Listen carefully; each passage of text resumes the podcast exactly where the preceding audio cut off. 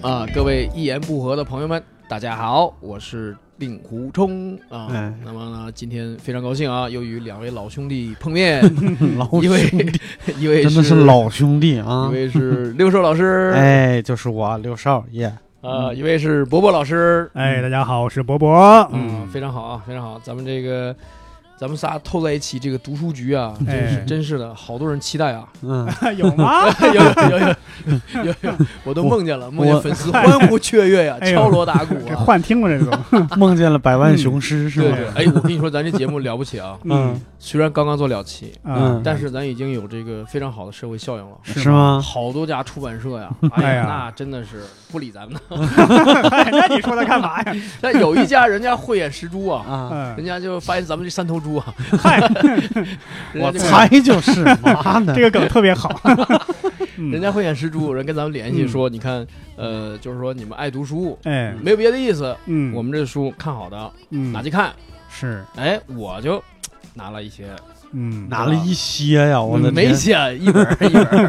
儿，嗯人家赞助了一些。啊嗯我呢最近比较忙，我先看一本儿，嗯看了一本《行走大唐》，你知道哦，为啥选这本书吗？嗯为啥呀？嗯因为这个正在热播一个电视剧啊，哦《长安十二时辰》。嗯哦，对对对对，你说我这又充不起会员，一 天一集，一天一集那么熬着看呢。这样啊， 后来我想，我从文献里我再配合着看吧。哦， 我把这本儿广西师范大学出版社出版的，我的行天走，是大堂就是拿过来了哎呦，这嗯广告打的这，这个是因为什么？因为我之前做出版的，嗯，就是常看书的人一定会挑出版社，嗯，有几大出版社，什么四小龙、四小虎啊，嗯，反正这都是业界的词哎呦儿啊，这我我个词想儿听着跟经济名词儿似的 差不多。嗯。神仙老虎狗 嘛， 差不多。反正这个广西师大不管怎么着，嗯，出版的一个重镇，嗯，哦很多爱书的朋友都喜欢。是，嗯是你对说这个，我还感觉有点奇怪。为为什么？奇怪咱咱不是说埋汰别人啊，啊？你要说大学里边儿，啊，这个广西大学的出版社广西师大这个大学名号肯定比什么啊，那北差多大、了清华差要多了要嗯差一对点，差不多但是这个出版社它反而是特别，哎，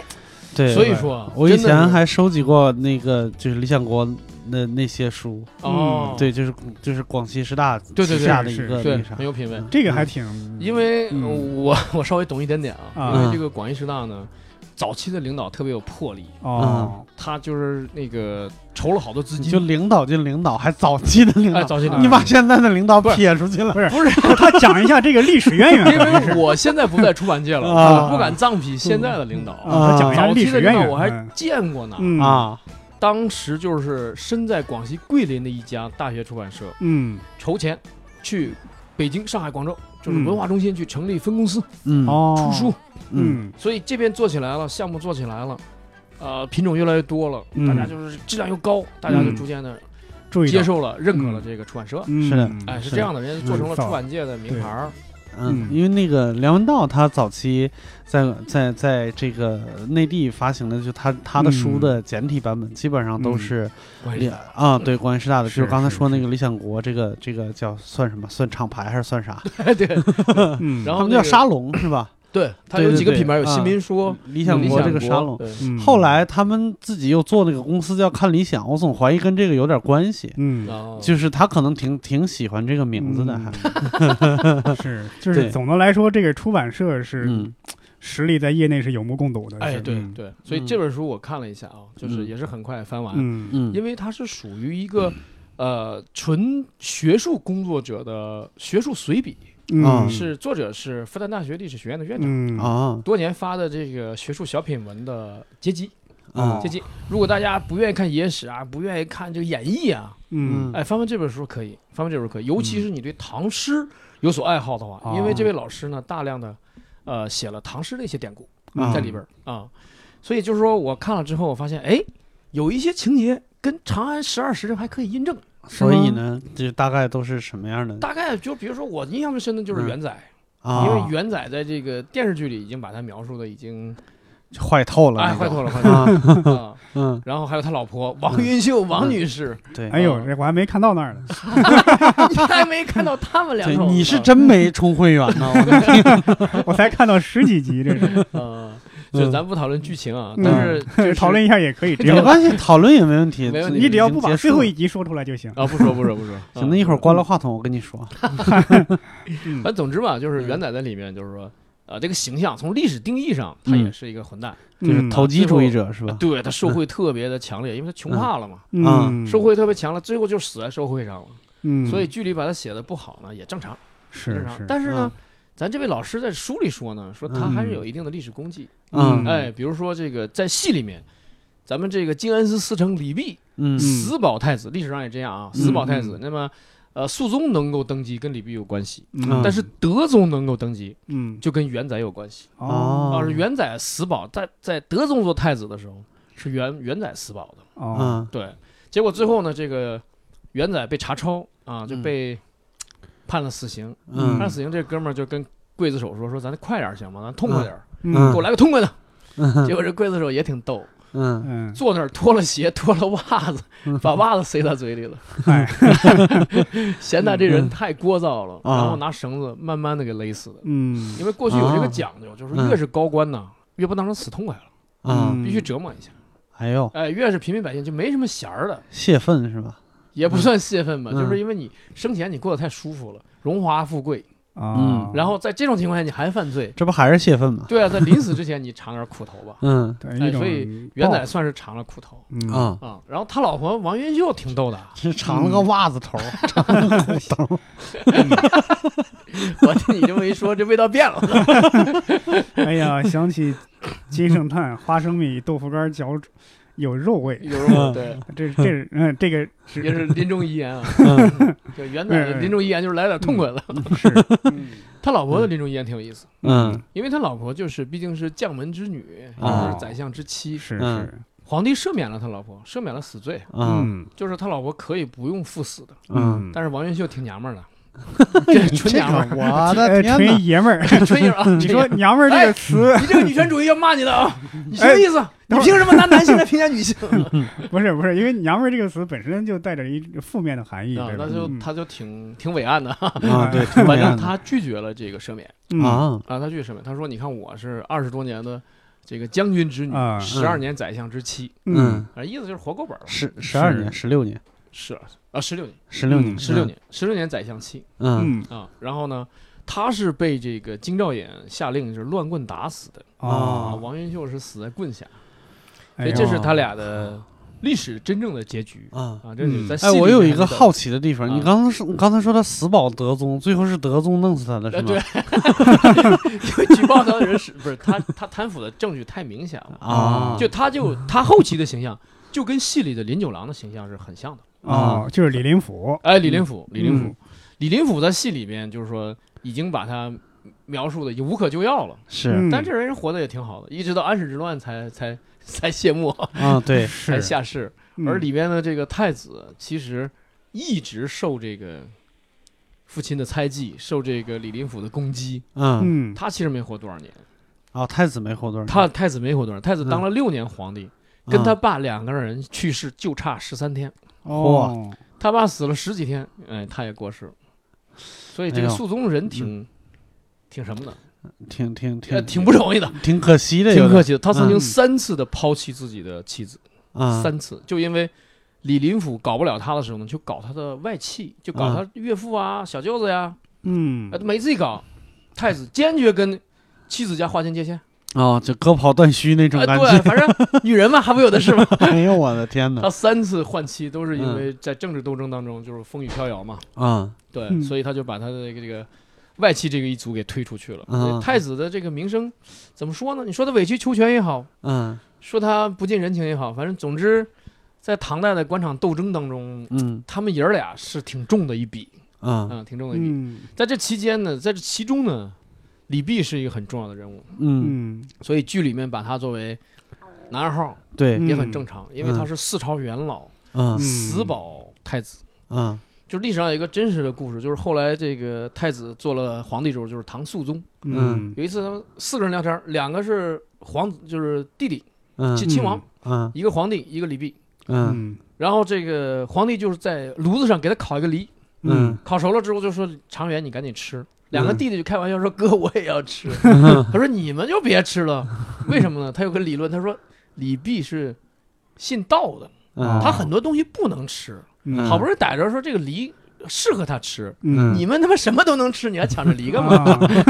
嗯 但你可见就是说，在两个弟弟面前，嗯素童就很严肃，就是说这梨就是我给李碧烤的。嗯，嗯，而且好像就是，反正剧里边也说了，他俩是一块儿长大的，所以对跟对，跟对兄七岁弟，在一块儿，对呀，所以跟兄弟也是没什么太是大区别。对，嗯嗯，所以这个整个反正反正大唐吧，应该算是整个咱们封建社会的最高峰。是大唐的很多东西值得研究，这个剧呢有它可取之处，对，嗯比如说那个军事爱好者就是发现它恢复了唐代的明光甲，那个嗯铠甲以前都是塑料的，嗯拍戏全是塑料的，嗯这次是真的铁打的。嗯嗯，然后唐刀的样子呢，几乎也是历史上真实的唐刀的样子。嗯嗯，长安城呢， 就是也有有有有有些夸张啊，有、啊，是有点夸张。对，有些稍微夸张。然后这个这个夸张可以理解，可以理解嗯，嗯，对对，因你为包括那什么，不光是这这个这个像这种古装剧，嗯像有些现代剧，比方说要拍一个官场的一个戏，说哎呀，你看这个你拍的是县长，他办公室这个这个面积肯定超 标了。嗯问题是，他如果真的照着那么真实的去那么拍，小很多器材放不下了，对吧？对 对，他为了对方便我架设各种器材，他是它是对美化长安城是是合适的是是，对当时全世界第一大都市嘛。嗯对就然后他们那这里面个的外国人特别多，嗯这也是都是事实。对，我就感觉他们这个望楼啊，我总是嗯在哪个游戏里边见 过，好像这能个从上往下跳什么的。刺客刺客 信条，这个要要说一下，这个大马网士楼革系统嗯是原著作者马伯庸先生的杜撰出来的，嗯，对啊对，都肯都定看出是来了。嗯，他没有这个东西。嗯哎，一会儿我要说到我下一本书，是会吧发现马伯 庸应该是参考了我下一本书。待会儿要说， 哎哎，但是它这里，里面有一个非常大的 bug，嗯嗯原著也是这样写的，嗯呃，嗯剧里也是这样演的，就是说嗯整个静安寺里面的暗桩，嗯居然就是传信的这个小伙子，嗯所有的情报传递嗯最先要防的就是这个送信之人。嗯，古今中外的这个情报机构都有这个基本原则，嗯，对那不可能说我给你送信儿的时候你还清清楚楚知道这个信息啊，啊嗯这对是绝不可能的。对，哦他不应该能知道。对，就嗯第一个防就是他，因为他第一手接这个东西，啊嗯，他不可靠怎么办？嗯应该就是他打死他，他都说不出来，他不知道。对对他这才只是正他常只的知道传的东西，但不知道东西是啥。哎，嗯这是正常哎的系统。对所以要讲一个呃，其他一个知识点，就是元代的时候，大家知道有个八思巴文，嗯嗯宗喀巴大师发明了一个八思巴文。嗯嗯当时蒙古人统治全国各地的时候，各地有嗯两个官员，一个是蒙古官员，一个是汉官。嗯那么一个情报送过来了，是一个汉族的权力兵送过来了，嗯你放心，你看不懂，嗯你交给这汉族官员他也看不懂。嗯嗯大家可能觉得说是不是蒙文？啊不对，嗯嗯蒙文你要是学了蒙文，你不就懂了吗？ 嗯它是八思巴文，嗯但是用八思巴文去拼蒙文的意思，八思巴文本身没有意思，没有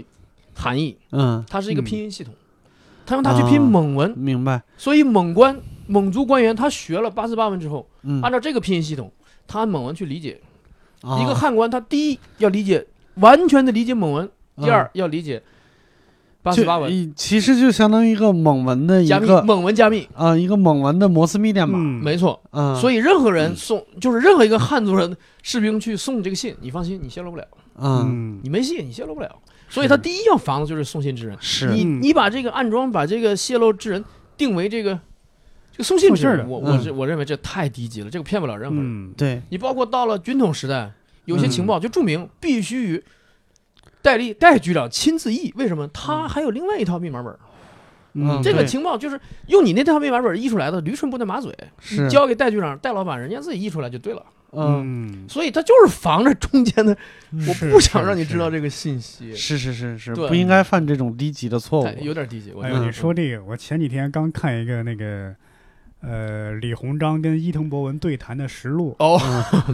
那个李鸿章呢，他居然是用借用了日本的电报机来给这个清廷发电报，哦，但是日本那边就明确知道你敲的是什么代码，对，嗯所以日本人很容易就破获了这个清廷的这个密码，呃，这底线，他的底嗯对线，谈判底线对是吗？嗯导致那个因为马关条约赔了是两亿两白银嘛，嗯一开始伊藤博文要这个三亿两， 嗯这个这个李鸿章就往下往下往下降，往下还价嘛，等于砍是价儿，嗯砍到两亿，死活砍不动，嗯，因为伊藤博文知道你的这个底底盘线就是两亿，我就嗯死活两亿。伊藤博文当时说的就很直接，嗯这个合约到这儿，你只有同意或者不同意，嗯不要再还价了，没用，因为他知道你的底牌。对对对，嗯就当时清廷这种对密码这种防范意识就是非常差，确对实。。但其实唐代是非常先进的。嗯，唐代我还读过一个文献，他说比如说，我是安西节度使，嗯嗯我派那个伯伯宋宋将军带嗯五千人马出去。嗯出去之前，我俩会密谋一些事儿。嗯密谋什么事儿呢？军事上的一些术语，比如说撤退是代号是一嗯啊，嗯援军代号是二，嗯需要军嗯粮代号是三，反正一共有四五十项。嗯嗯那么咱俩把它背熟，按编号背熟。嗯嗯你出去了，遇见紧急情况，你随便写一首唐诗，你把你的公章盖在第多少个字上？嗯这封嗯信谁看了都没有意义， 就是一首普通的诗。嗯，只有我看了，我一数，哦，第十七个字，啊第十七项我俩约定的是什么？嗯嗯，这这是这是我临时加密啊，这是临时加密对，的。这嗯有点像我们喝酒的时候玩的那种傻屌游戏， 对，是吧？嗯你感觉上是是让你在。就是在一个套路里边，但实嗯际上我在说的是另外一回事。嗯对，所以就是是你把传令兵抓住了，你鞭打他，你 你你你你给他上刑，你说你这封信到底什么意思？他根本不懂。啊，嗯对他泄对露不对了是是对，所以就是说这个情报啊，就是人类啊，从古到今都在玩情报，嗯嗯，就关于情报已经玩的其实很纯熟、很高深了。嗯是你要是写一些什么谍战剧啊、谍战电影啊，嗯你真没有点这个对这个间谍史的理解 啊，真写不了。是确实确实对，，所以我们早期的一些影视关于谍战的影视剧什么的，都嗯特别肤浅，嗯，漏洞也特别多，对漏洞特别多。你看他嗯那个发电就破译电码，全是天天急得要死，哎呀，上封卸咱们多少天破译出来，突然一天哎破译了，嗯嗯什么什么逻辑结构都没有，嗯怎么破的是嗯没有，因为他写不出来，写不出来。包括潜伏，其实嗯你说就是余则成那种情况，嗯嗯他在军统的一个那么大的站里，他能待吗？他一天都待不了。嗯嗯，真实的余则成一天都待不了。嗯嗯一天就能把他抓获。军统内部的防范特别特别的嗯，严厉对，啊，所包以那里括面也有一情节，就是说那个李李涯派人跟踪他，嗯很正常，是嗯内部监控很正常。包括原来有个呃有个苏联间谍在日本之所以被抓获，也是因为。你经常发电报，它这个电波大家是能监测到的。虽然嗯不知道你发的是啥，但会发现为什么这一段时间经常有人发电报，对吧？就会频率根据频率，就会根据频率来，对你就说的是左耳哥吗？就是他，就是啊，他，左耳哥，对吧？嗯对我这好像前一段时间看《切尔诺贝利》的时候，有一个细节特别有意思，嗯就是那个核专家和那个我我老想说内务部长，啊就是就是 户部的那个头儿，互 补。你这个长十二时时看的也不浅 呀。对对，去去那个呃案发现场，就去那个灾难现场，嗯， 然后他们发现有克格勃在跟着他们，然后他们俩嗯就急了，回去找克格勃的局长，说为什么你派人就是还跟着我们？对嗯然后克格勃一直那俩人说这俩是跟着我的，对 这个 就好像这谁他妈闲着似 的，我那儿也有人。对相互就是牵制，个对是这样的，他就是嗯掣肘嘛，他对不是不是那个对啥，嗯所以就是这余则成只能是出现在影视文学里面，嗯真实真实的世界他一天都待不了。是是，啊、所以就是说这个《长安十二时辰》吧，其实嗯怎么说呢？我觉得要剪成二十多集，没准更好看。嗯嗯，现在注水成四十多集，实在是后面几集捏着鼻子看、嗯 捏着啊！鼻我子本人感觉啊，本人感觉不吹啊不黑，感冒了是吗？ 喝着药一边喝着药看，嗯 不吹不黑。反正我本人是坚持看完了，嗯本来高开低走嘛，挺喜欢的。嗯是是当初、嗯没错呃，因为这个原著我也看过两遍嗯啊、嗯然后拿到这本《行走大唐》呢，呃，其中吧，说老实话，只有一两篇跟这个。嗯跟这个剧里的情节能够相互勾连一点点。嗯啊，我这主要推荐大家什么呢？嗯就是说，不愿意看一些野史啊、演义啊，嗯，嗯慢慢的你读书还是得向学术去读一点。是，你像是，我做律师的吧，我们在法庭上也是有一份证据说一份话，跟嗯教授写写写论文、写写书是一样的，对嗯是有一份证据说一份话。嗯呃，如果说喜欢特别系统的长篇大论的学术呢，我再推荐一本叫《危机与重构》，嗯这是复旦的一个女历史学博士，女史学嗯博士，啊，她先生也是史学博士，两人都是学术伉俪啊。嗯嗯这位女士写的一本书《危机与重构》，她讲这个唐代的节度使，每一句话都有史料的来源，写的非常啊好，你读起来根本不枯燥，非常好，是，嗯跟小说也差不多，嗯跟小说也差不多。她就讲到了说德宗父子俩就是因为漕运被这个这个节度使堵了之后，粮运不过来，嗯嗯六七十天书就就就就前后沟通，沟通完了六七十天粮来了之后，爷俩抱一块儿说：“哎呀，咱俩饿不死了。” 这都是事实，但是看着皇帝都这样，有些心酸。但是他嗯恰恰印证了，就是后期节度使做大了之后，嗯是，哎，然后这个《长安十二时辰》里也讲到了，就是各地的节度使当时是在萌芽阶段，嗯，啊所以有一个专业词叫留后院，刘后院嗯今天就叫驻京办，啊，对，哦每一个节度使都在京城里面放一个刘后院。嗯然后这个戏里就提到了安禄山的刘后院，就是那个、呃范阳节度使的嗯，河北的，哎嗯刘后院，嗯刘后院的办公室主任哎很强势啊，在嗯书里面、剧里没演，在书里很强势，跟李泌嗯对话，嗯应答就非常从容，就是是说我在长安办的这些事儿，走的这些账，你看。我都可以、嗯机密都可以告诉你，嗯无所谓。嗯我们老我们老板是安大人，嗯嗯挺有意思，嗯，挺有对意思。是但是到是嗯了那个危剧重构那个时代呢，就是嗯节度使已经完全做大了，唐是唐是末期了啊、嗯嗯那本书很值得看，我买了之后，真的是爱不释手。这几天把它看完，嗯它得有，我估计有四十几万、五十几万字嚯哦。有兴趣看那本啊，《微剧重构》。嗯哎，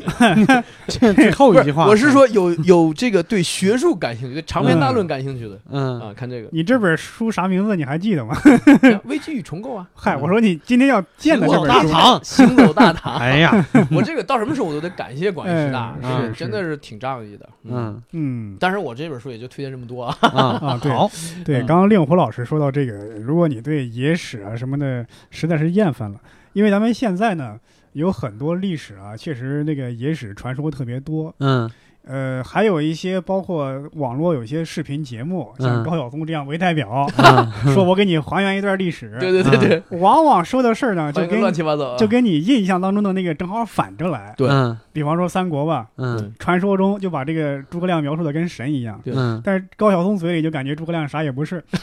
嗯但他说那些，说实话呀，谬误也是特别多。哎，嗯你觉得如吧果真的想了解诸葛亮或者谁谁谁哪个历史人物是什么样的面目，就应该去看一些真正的算是学术方面的对书，对吧最？起码得嗯看《三国志》啊。不对 吧？你不能把诸葛亮要么捧之上天，要么按之入地，对吧？嗯哎，对对对，嗯所以我刚才说元载是这种情况，元载就是嗯说你历史定义，你要非给它分功过的话，肯定过大，嗯嗯哎但是它有没有一丝功劳呢？有没有一点点的说历史作用呢？啊，对，啊，也有啊，嗯。嗯对，其实我我的我我也挺喜欢看历史的，就我的一个嗯呃看法就是你你把这个人放到现代，你看这个人活都活不下去。嗯，如果他如果他不这个人不成立的话，那就嗯说明就是对他的记录是片面的。嗯嗯嗯，比如说秦桧儿，你如果嗯说那么就像大家传说的那么一个人的话，嗯你放到现代，放到比如说哪怕是政界或者是哪怕是商界，嗯这个人是活不下去的，嗯嗯，他对一定被人搞死了，早就。对对对，都不是说你干了那么多坏事儿，是说你这么专横，然后你嗯这么就是就是这个自私，对对你肯定会得罪各方的人。对就是这个个人个活这不下个去秦的。桧是在嗯那个特殊时期是有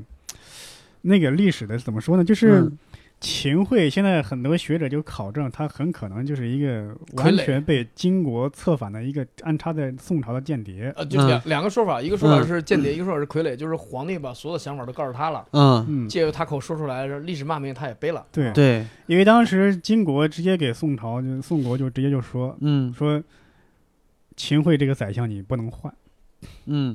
而就因我为们需要猪队友 啊！对，因为 其当时是嗯金国肯定是处于强势，宋朝处于弱势，就嗯他也恨秦桧恨之入骨，嗯但是他不敢换，一嗯换他那那那个金金金国可能又过来打你，嗯以至于秦桧死了之后，皇帝就说：“哎呀，我天哪！你要知道秦桧活着的时候，我每天在裤子里揣着匕首啊，嗯，嗯对就是这样。”OK，对啊、接下来是该我了吗？哎，嗯对，就该你了。嗯，嗯，啊、我推这本书呢，哎，这不巧了吗？不是，为什么也巧嗯呃，为什么巧？是一个出版社的，嗯啊？广西师大出版社。嗯，啊哎，呦，你看这想本到一块书儿了叫《天气预报哎，哦哎，我啊我有兴趣，每天是七点三 十五，我嗨很有兴趣。》。那你这么说，这本书这这跟不上时代了，对吧？ 出了出版有一段时间了，你看不了明天天气了，对吧？啊、这本书是这样，它应该是一算是一本学术史的书。哦嗯就是讲这个天气预报是如何逐渐形成的，对吧？哦，啊然后呃就是这本书大概就是写的是大概是十九世纪中期天气预报这门科学逐渐形成的一个过程，嗯有很多在当时响当当的人物。但是在现在吧，因为历史过去这么多年了，可能嗯现在这些人大家都不记得了，嗯也理解。毕竟各行各业出了那么多人，他们在嗯当时很可能是学这个专业的人，可能知道他们的名字，嗯但除了这个专业的人，大家都不知道了，对吧？嗯就是讲这个天气预报形成这个过程，就是为为什么是形成于十九世纪，而且是在英国？首先是那个时候科技已经达到了一定的水平了。对嗯嗯因为以前咱们天气预报经常靠什么？农民种地、水手航海、民间谚语， 嗯，对吧？对什么是朝霞不出门，晚霞行 千里。对，还对吧挺准，其实。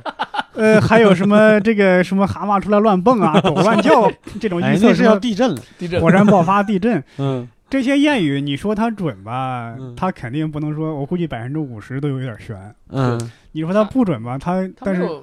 很多，这就是没有科学道理，或者背后的科学道理没说出来。就对经验学嘛啊，。经验对学，嗯这，么多年比如它说也那是这么个过，对吧燕？子低飞必有雨水，它啊是因为对下雨之前太潮湿，那燕子翅嗯膀就是那个沾水不行，蚊是是蚊子翅膀沾水不行，所以不是它就是那个燕子也差不多，就是它嗯不是沾水嗯不行，就是说在那种潮湿度高的空气里面，它嗯飞的嗯累嗯飞的累，它就只能在低空飞。嗯，就是我我我我小时候就是嗯，看了很多《少年儿童大百科》十万个为什么》什么嗯这种说的就是是蚊子飞不起来，蚊子沾一点水分不清，嗯，对对对对，因为潮气太重它飞不起来，然后燕子要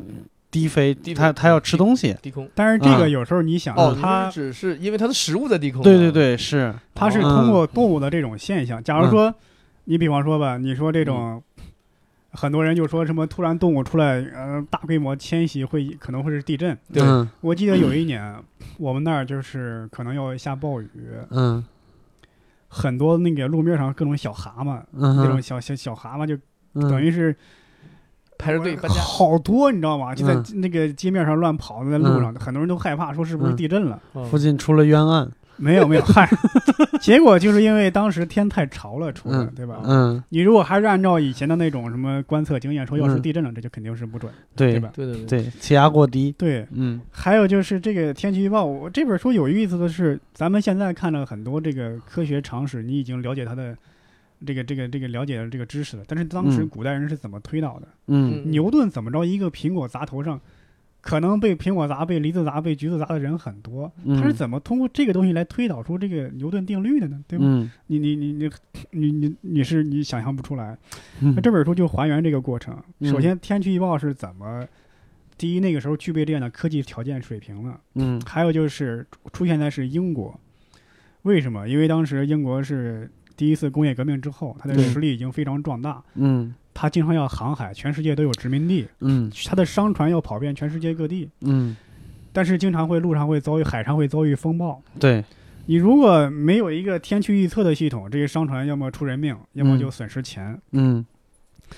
他们就是必须得掌握一个这样的系统。但是在当时呢，天气预报你要按照科学的研究来讲，第一你得收集数据，分析数据，对分析数据再搞预测。第一个问题，数据从哪来？就是在当时很多水手啊，就说今天刮大风，没有人嗯记，没有人记，嗯嗯嗯所以就是他们就往往通过让这个船长、航海家你们嗯去记日记、航海日记航海日志。嗯还有是什么呢？就是每个船长你们要带着这个气压计，嗯气压计当时已经有了，气压计、温度、温度、湿度，你要把这东西记录下来。嗯对记录下来呢，呃，又问问题又来了，这个风这个问题，嗯当时风是没有分级的。啊你说，哎呀，今天刮刮大风，这个风有多大呢？啊对吧？很很可 能对吧？你在你在西北，你经常见大风，你说这个风特别大，嗯那是真的特 别大，对吧？假如说你在南方，那不刮大风，你没见过大风是什么样，你也说刮大风，这边结果对这边大风跟这边大风它就不是刮一个二三级风就对觉得好大的风啊！对，它不是一个概念，对吧？嗯对后来还是有人先把这个风力给给给统一了一下，嗯然后在这个观测记录这个数据。还有是什么呢？就是跟这个长安时辰、长安十二时辰有一点相关的是什么？嗯就是有一个学者，他可能一开始出于这个军事目的，嗯哦，他也也有跟这个朋友打赌，这个 这个想法就是，他发明了一种类似于望楼望楼那样的东西，哦嗯，就类似于整个电线杆子，观测观测用，电线杆子上面有它整个三角板儿，这三角板儿会随着风或者、呃、会随着它自己然后往那儿转嘛，嗯三个角对应三个方向，嗯能指三个字母，嗯这样呢，它有一套自己的密码系统，嗯这样传信息，每隔每隔几公里呢就立一个这样的电线杆子，嗯，然后呢几公里之外的人拿着这个望远镜。看那边的标，看那边的东西那，边的嗯哦，然后这样呢，我这样呢，就是等于是早期的电报系统。啊，但是这样有个问题，早期的电报没有电系统，对吧？现在但是这样有个问题，嗯晚上不行，啊对呃，刮风不行，对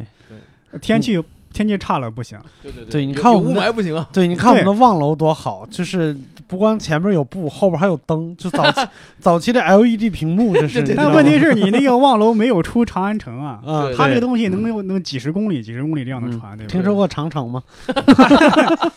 长城你只能点一 下烟，告诉你点烟你来敌人了。对对但是这对个能对传稍微稍微复杂一点的这哎个对对情对，报，它这个能能通话了，嗯咱们那对就是一是个信息，就危险，是对是是，嗯而且当时很多人就破解这个天气预报，首先要面临一个问题，就是呃宗教信仰的问题。嗯很多人认为当时还是比较信仰上帝嘛，嗯觉得信仰上帝这个天气的事儿，你人类你不可能、不可能、嗯不可能破解，不可琢磨。啊对嗯以至于当时出现了很多荒唐的现象，觉嗯得上帝不可能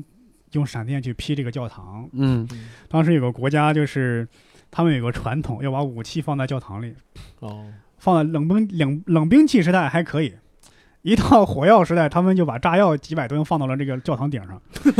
结果被雷劈了，一下这个把这个教堂炸，他还放顶上，这是对，感觉是故意的。一下全城全城炸死了好几千人，对吧？哇，所以呃，当时大很灯笼啊，这是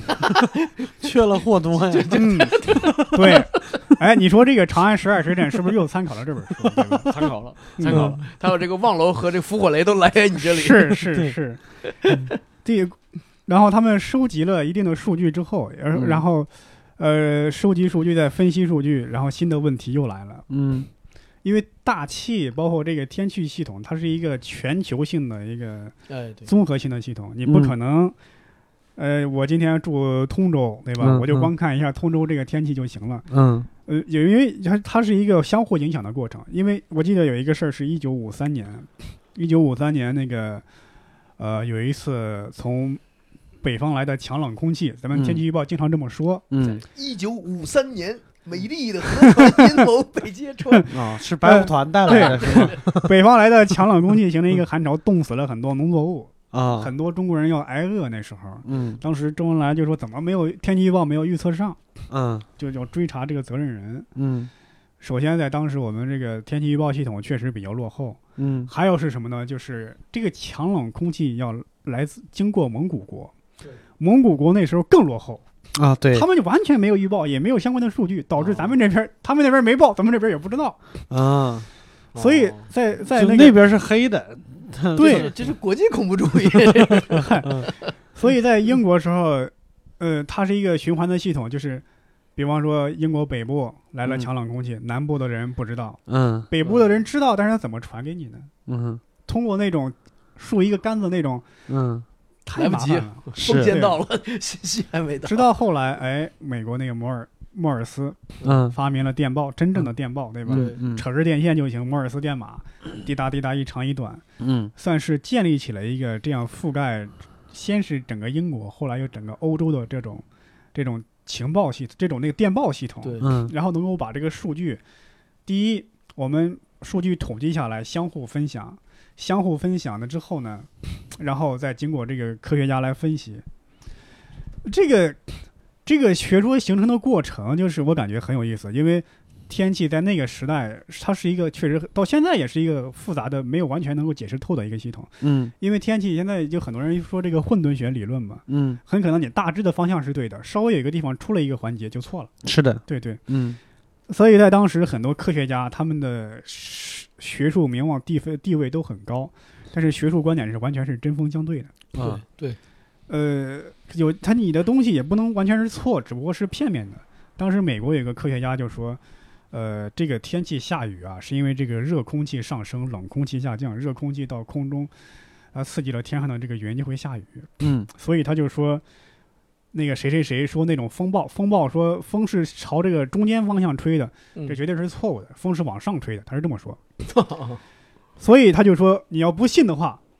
我可以制造雨。他制造雨的方式是什么呢？他说，我要请国会给我批准，啊这这几十公顷的地，我要把这个森林全点了。嗯森林一点了之后，这个热空气一上升，哎，嗯肯定就会下雨。嗯嗯一开始没批准，后来批准了之后，他真的把森林给啊点大片了森林草原点了，结果也没下雨，结果嗯当顿时名誉扫地，嗯 因为这个点雨点的不够，继续点。它是一个综合循环的系统，对吧？是你那是一个局部的刺激，但不会下雨。嗯然后名誉扫地，当时这当时这个，嗯，这个观测各种电报系统建立起来之后，就有一个气象局的一个总的负责人，啊总的负责人他呢负责分析一些数据来做出一些预报。刚开始只是为了预测那种大型的风暴，因为说实话，这个天气预报大型的这种风暴反而是预测比较准的，因为气压会出现骤降。对嗯预测准确实挽救了很多呃人的这个生命，但是呢，他呢出于这种可能爱好炫耀也好，嗯他呢在第一次天气预报的时候，他顺手写上英国北部晴朗、微风之类的，嗯写下这些按照平常那样的天气的信息，他也预测。很多人对这对他非常感兴趣，但是问题来了，在当时那个环境，你没办法预测那么准。嗯还有就是他呢是一个航海家，因为当时很多这种搞天气预测的人都有航海的经历，嗯嗯他等于是凭借着自己的经验来分析、来推测这个天气预报。他没有一套科学理论在支撑，当然他嗯也不可能总结出什么严谨的科学理论，在那个年代谁都不能。对，受到了很多科学家的攻击，而且还有预测的时候也没有那么准。再加上还有经历过一个什么事儿呢？他妻子去世，他这个人可能有一点遗传上的精神病，曾经在那个呃有一次航海的时候自杀未遂嘛，所以他的精神状态不太好。啊而且还有一个事儿呢，这个人叫菲茨罗伊，就是这个人就是他在历史上是一个反面人物的形象出现的，啊因为是他曾经举行过一次全球航行，嗯哼驾驶的船是著名的小猎犬号，他是船长。嗯跟他一块儿出海的呢，就是有另外一个比他还有名的科学家达尔文。哦哦啊他俩呢，因为他之所以带达尔文呢，是因为他说我这个出海太无聊了，我对科学感兴趣，你得给我推荐一个学者，我能学点东西。别人就嗯推荐了达尔文。嗯达尔文航海就写后来之后写了著名的《物种起源》嘛，对，就推翻了这个基督教，几乎是嗯他这个人是，呃，非常虔诚的基督教徒，啊跟达尔文发生了非常，他一开始关系非常好，但是之后嗯嗯发生了非常激烈的冲突，嗯因为觉得达尔文动摇了他的信仰，等于是，嗯呃，所以在晚年之后，他就精神状态不太好，后来就自杀了。啊自杀了之后，就出现一个现象，就是没有人能做这个预测了，啊因为大家都是在凭借他是在凭借自己的经验搞预测。啊现在没有人敢接这个活儿了，嗯其他科学家一直在骂他， 但是科学家说这我不不接这个，这嗯对万一预测错了，这科学名誉会受损。而呃那些没那些是跟他工作的人又没有这个经验，所以这个天气预报一度中断了很长时间。当然后来就是我还感觉一个事儿，就是嗯，有时候科学真的是很多科研机构他们要关上门来搞科研嘛，他对有时候真的是需要给公众一个解释。啊因为公众真的会觉得我们平时我们的钱都花哪儿去 了，对吧？嗯科学家你是在干什么？对，所以有时候会形成一个非常有趣的现象。你看那个 NASA，NASA 嗯，嗯隔三差五要搞一个，开放日什么的。不是不是，我们好像观测到了外星生命的迹象。哦他也不说，但是他拼命往我们观测到外星人那个方向去引， 啊哦就是为了让公众对 NASA 感兴趣，觉得我们的钱没有白没花。白花嗯嗯是嗯但后来就是，当时还有一个科学家，他是经常要做热气球嘛，做热气球往太往这个天上跑，呃要观测大气。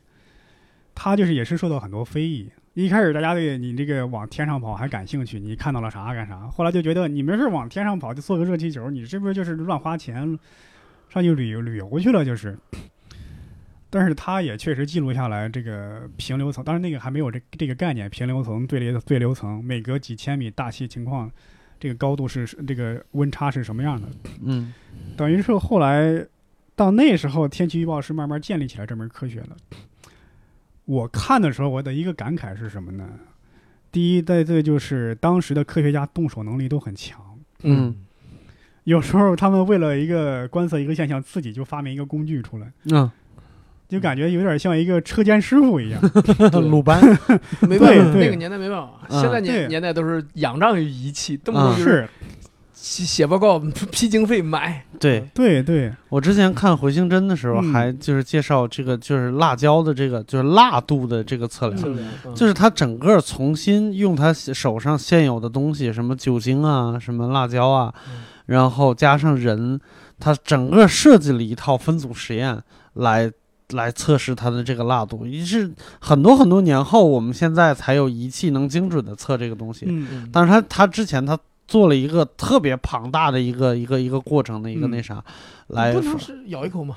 就是就是咬一口，你怎么能知道它的哦度是多少？哦嗯，就它的它得有一个标准根，据嘴多唇那鼓起来的对高，度，多少算辣，多少算不辣这件事儿就特别那啥。比如说他那个标准，我忘了，我忘了那个单位是什么了，嗯就是大概，它有个有个单位，就就嗯，三四个字，好像还挺长。对对对，大概就是平时我们吃的辣椒大概是七八万，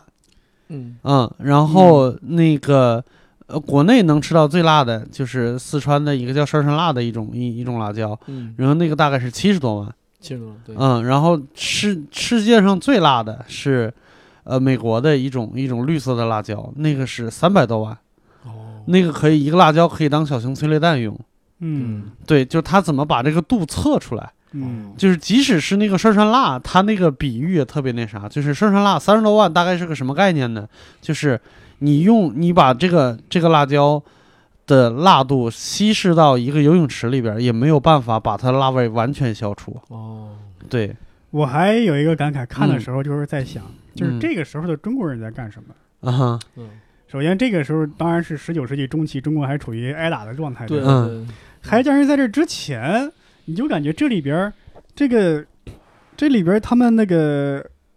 国外已经欧洲他们已经形成了一个学术机构了，对吧？嗯，专门搞科研，嗯但是中国在古代一直没有一个这样的机构。我嗯们哼就是这又回到那个术语上，就是我们基本上就在累积经验，是我们基本不研究学理，其实嗯很多技术上我们早就突破了。你嗯比如说，就是法医学上现在还在用的一个手段，就是一一具尸骨，就嗯他生前有没有被打过，就骨有没有骨折过，现在都是用那个紫外线去照，用 UV 灯去嗯照。嗯宋代就有这技术，宋宋词词就写了，嗯嗯说你把这个置到一个草棚里面，把这个死尸，嗯然后用紫色的雨伞去照它，嗯，啊伤口立现。这紫色雨伞就是过滤掉其他 光，是剩下死光。是但是他把这个技术给弄出来了，嗯后面的原理就是光学原理，一点儿对没提到。没有嗯，嗯而且有时候呢，这个就巧了呃嗯 这里边儿那个，我还感觉是，你看中国有时候就完全靠经验传承嘛，对，但有时候反而会出现那种断代、嗯倒乃至倒退，啊就对是因为他没有一个知识分子，没有读书人的参与。你说对了，就对是嗯所谓的科学就是可重复，嗯就是可重复。嗯外国人做的蛋糕都是水多少克儿，面粉多少克儿，嗯，你照它的比例真弄得出来啊。但你嗯中式的炒菜，你按照那个克数，它到最后盐适量对少是许，你弄不出来，是对，弄不出来就得大师傅自己去弄。就是因为是什么呢？就是很多科学都是靠这个，原来是中国一些工匠嘛，嗯哎他们逐步凭借自己的经验在弄，嗯他没有知识分子来分析背后的原理。对嗯还有就是当时中国的知识分子就一直忙于读书做官嘛，嗯对他看不起这种，嗯他以这个为耻。没错，没错，然后工匠呢，他可能慢慢我们这东西我不能外传，对，一外传就影响我的商业利益。没错。但是这样就乃至有时候会形成一种断代，乃至乃至倒没错退，对吧？所以我们中国就是，呃，过去有点偏，就是嗯任何的基础，我们都认为任何做任何事的基础都是学问，都是四书五经。嗯所以你看，古过去的水利专家有的是考状元出身的，明代的几个水利专家嗯全是考状元出身的，当着官儿呢，嗯就是在河边当官儿，当地方官儿，发现哎，这怎么老挨淹呀、那把这个堤坝给我收紧，咱们都是觉得堤坝拓宽，水路了。嗯现在这也是水利学上一个术语，叫束水冲沙法。嗯就你把堤坝收紧之后，水流加强，底下的沙越越冲越走，越冲越走，就是加强它的河身。嗯你把那个宽度给缩小，嗯反而不没有洪水了。这都是状元想、知识分子想出来的。嗯对对，所以我们把一切的基础都嫁接在科举上，嫁接在四书五经上嗯啊，包括你打仗，有很多我们像于谦，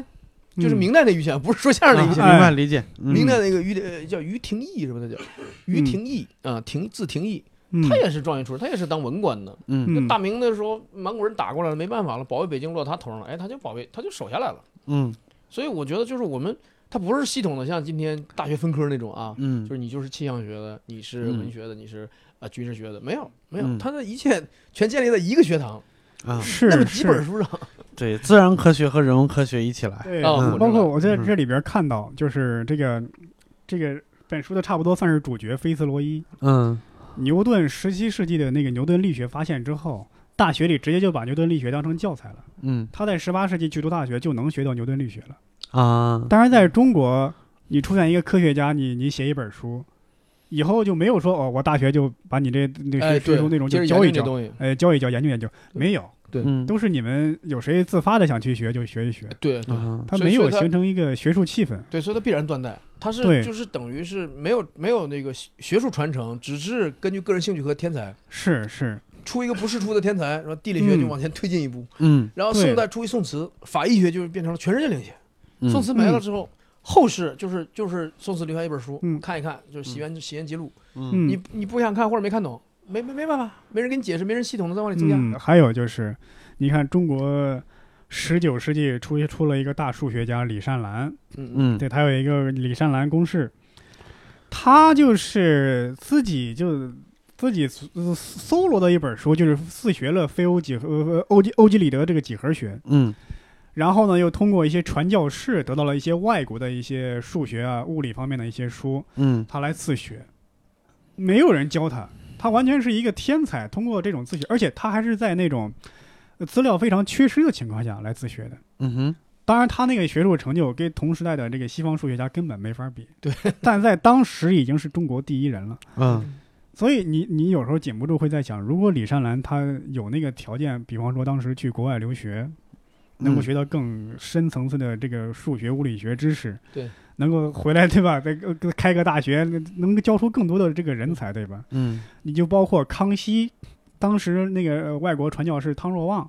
他也教过这个康熙数几何学、数学什么的，嗯天文学。但是嗯康熙只是我处于出于爱好爱玩好一个嗯小游戏，等于玩是不对嗯，对嗯，OK，嗯他没有形成一个什么学学府、学术机构之类的东对西，对，这种断代，对对，哎呀，所以中国人这个科学精神，就是呃爱因斯坦说西方为什么比东方强？爱因斯坦嗯说的，他说一个就是用那个实验的方法去验证这个嗯所有科学理论，嗯一个就是深厚的逻辑学传统，嗯这两项东方都不具备。嗯到今天我们就是说，不不不要说人民群众啊或者网上辩论，就在嗯法庭里辩论，很多律师的发言都从逻辑上都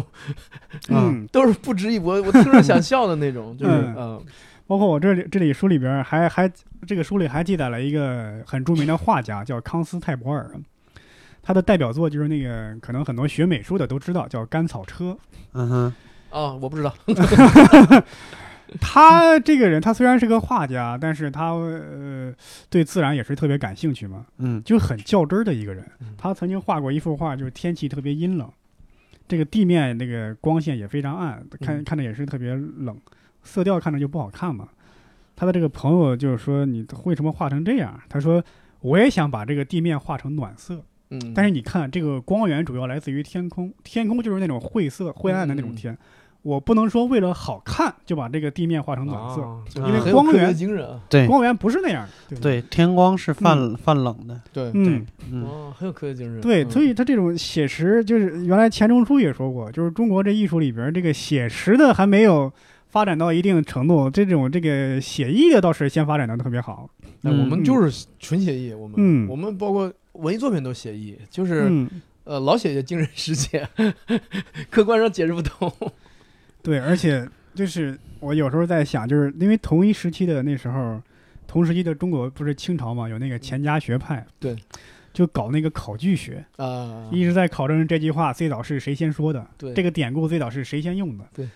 这种东西你当然不能说不能做这种学问，但嗯是他把这种做成所有的知识分子、所有的精力全部用到这种无关哎对，痛痒、无关紧要的东西上对面，就是那时候你就感觉中国怎么不落后那种感觉。嗯没错没错。嗯那其实其实今天的基础教育甚至高等教育，嗯用你啊刚才的话批评都都可以。嗯嗯我们大大学还记笔记还背东西呢，啊嗯就在国外的大学差了得，赶紧去研究新知识去，钻到实验室里去。嗯，没有，我们还是我们考试都是背自己的笔记，而那笔记对都是多少年前的知识点。对哎呀，多少多少年前的咱们这个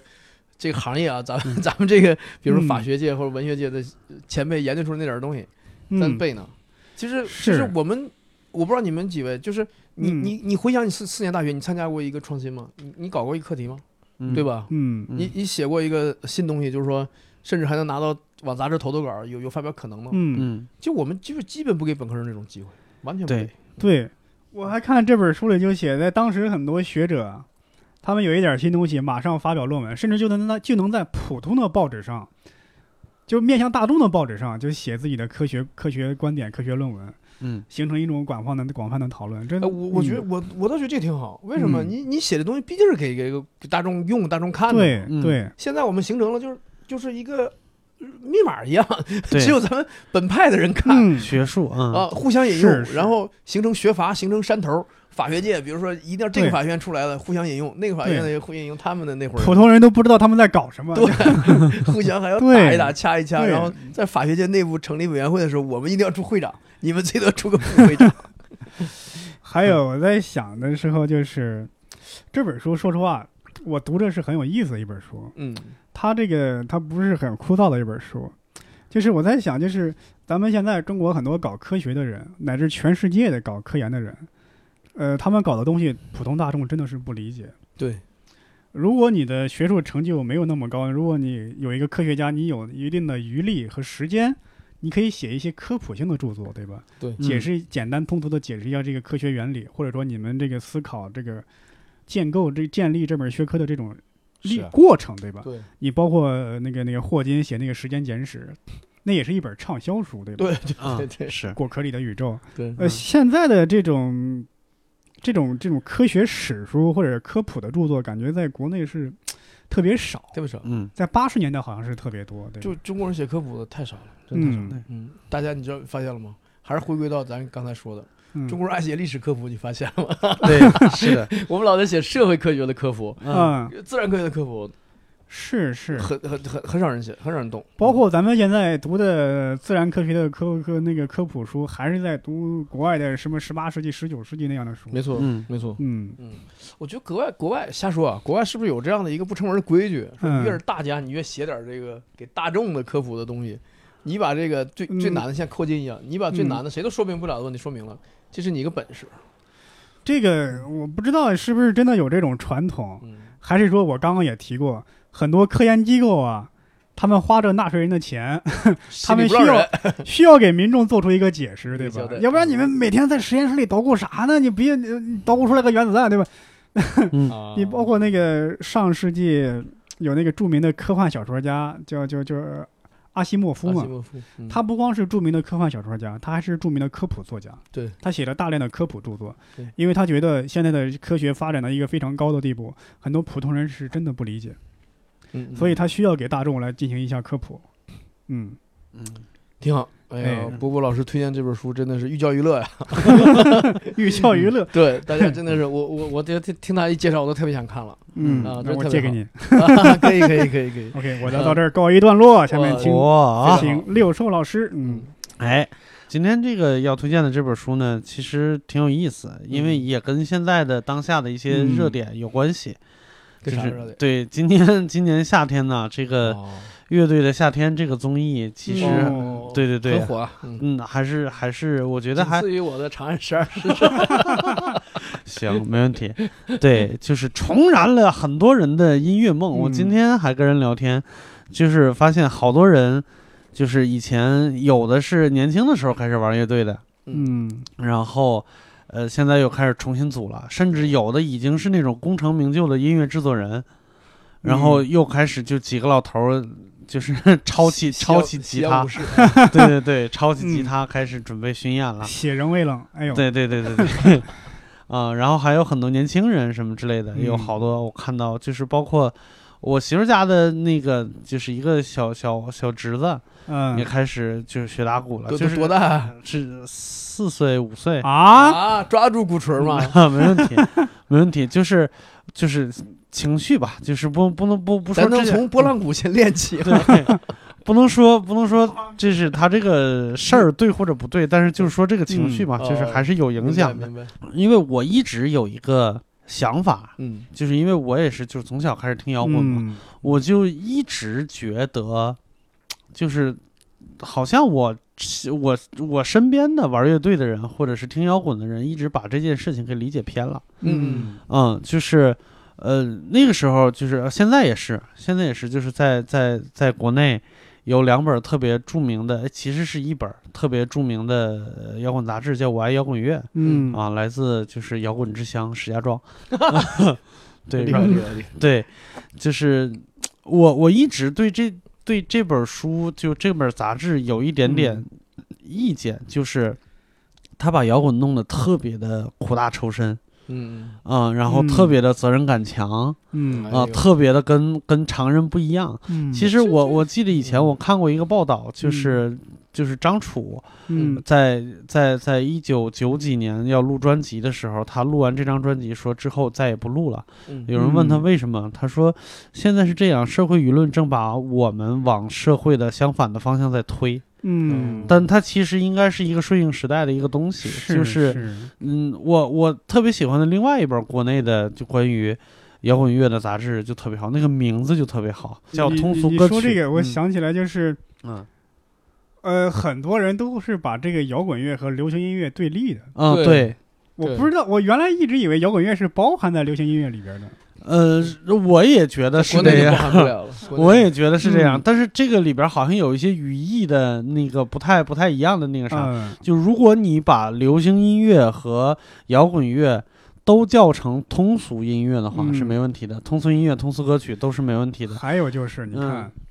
在国外，很多的国外，你看前几名的那个唱片销量，嗯很多都是摇滚乐唱片对销嗯量。哼，怎对么到国内摇滚就成了那种小众的对，东西了呢？而是且的还有，嗯你去看那个嗯那个 David Bowie，嗯他上过那个 S N L。嗯专门讲黄段子的 一个综艺节目，是对吧？嗯有一个著名的摇滚歌手上了快本，啊嗯啊出来之后被很多人骂了，什么理想破灭了，你怎么能上那种综艺节对目呢？对对，我的你天在哪！国外那个摇滚歌手上综艺节目是很常见的事很正常情啊。是的，你想那几亿几亿的唱片销量，对嗯啊，影响力哪来的，对吧？对怎么在中国就成了一个遗世而独立隐士的一个跟跟那个主流对着干的一种东西了呢？对吧对是这样的。这这不是脱口秀吗？ 所以，所以是这样，就是我的观点呢嗯，就是如果你搞不清楚的时候，咱们就往上倒一倒，嗯看看它嗯最、最开始发源是什么样的，或者它在发展过程中究竟出现过什么问题。嗯我的，我先说我的观点啊，就嗯摇滚乐和流行音乐一样，都属于嗯通俗歌曲。通俗歌曲，什么叫通俗？就是给所有人听的嗯嗯啊、你喜欢不喜欢是你的问题，但是我一定是唱给所有人的，我不是唱给某一个阶、嗯阶级的人，或者是唱给某一小类人听的。嗯，所以这是我的观点。那咱们往上推一下，就是我要今天说的这本书，就是我的两位朋友和、嗯也可以叫老师，以他们两个人就是坏蛋调频的两个主播，嗯一个叫王硕，一个叫楚志勇嗯，就是吓我一跳，啊、我以为一个叫王朔，一个叫冯小刚，不是，一个叫王硕，一个叫楚志勇，他们。呃，就楚志勇就是那个电台里边的一化名，叫做五三五五。哦嗯啊，他们两个人合力出的一本书，这本书的书名就非常 的摇滚，对，非常的也不能说摇滚，我觉得写得非常的精准，啊，嗯叫《如何假装懂音乐》。嗯，我天，又讽刺张亚 东，什么情况？讽刺常亚东怎 么就哎，开玩笑，没有开玩笑，，对，就是因为我我我觉得是这样啊，就是我、嗯因为我这本书也没有看完，但是因为它的它都是一些，呃，就是就是章回的，它没有、嗯没有没有必然的联系，它是按照一个时间轴来介绍嗯现代通俗音乐的一个发展，所以就是看到哪儿说到哪儿就没问题。嗯嗯、我看到一半儿，我的大体的感觉呢，就是这本书特别的没有 用。对， 对你没想让想，你没让你能装是吗？对你啊，你想想，就是你你了解这些知识干啥用？嗯， 就只能是茶余饭后。不是不能去做评委吗？ 就是就是嗯乐队的冬天，我们咱们几个去 当评委那去个都寒冬是吗？了，对， 就是如反应果去就寒如果冬把这个把这个是就是我们的目的强加到就是嗯做评委这件事情，就是专业乐评人这件事情，基本上看个前言就能干死他们了， 就是大概是这个情况啊，就最是起码做个 live house 嗯主理人吧。对对对，他他他其实是这样，就是他我觉得他可能是谦虚，因为他讲的是一些呃历史或者是趣事。来来佐证它这个发展，并没有给你讲什么嗯乐理啊呀、嗯或者是就是风格特点什么这些，他没有没有太提到。嗯，对，说白了就是一些乐坛轶事。所以今天我呃觉得就特别有意思。嗯，然后令狐老师讲的是唐史对啊、然后这边讲的是一个自然科学史。对，嗯我现在要给大家讲一下音乐史。太好了。 今嗯天我就说中国人就适合搞历史 吧，自然科学没人搞。是，是对，今天就是一个历史类节目。嗯啊、那其实就是我我想从他的前言开始说，他的前言就特别有意思。他他这个作者呀，两个人化化名成一个人，嗯然后再说说为什么要写这本书呢？就是呃源于今呃，就是这些年看到的一本书，那本书叫《简明爵士音乐史》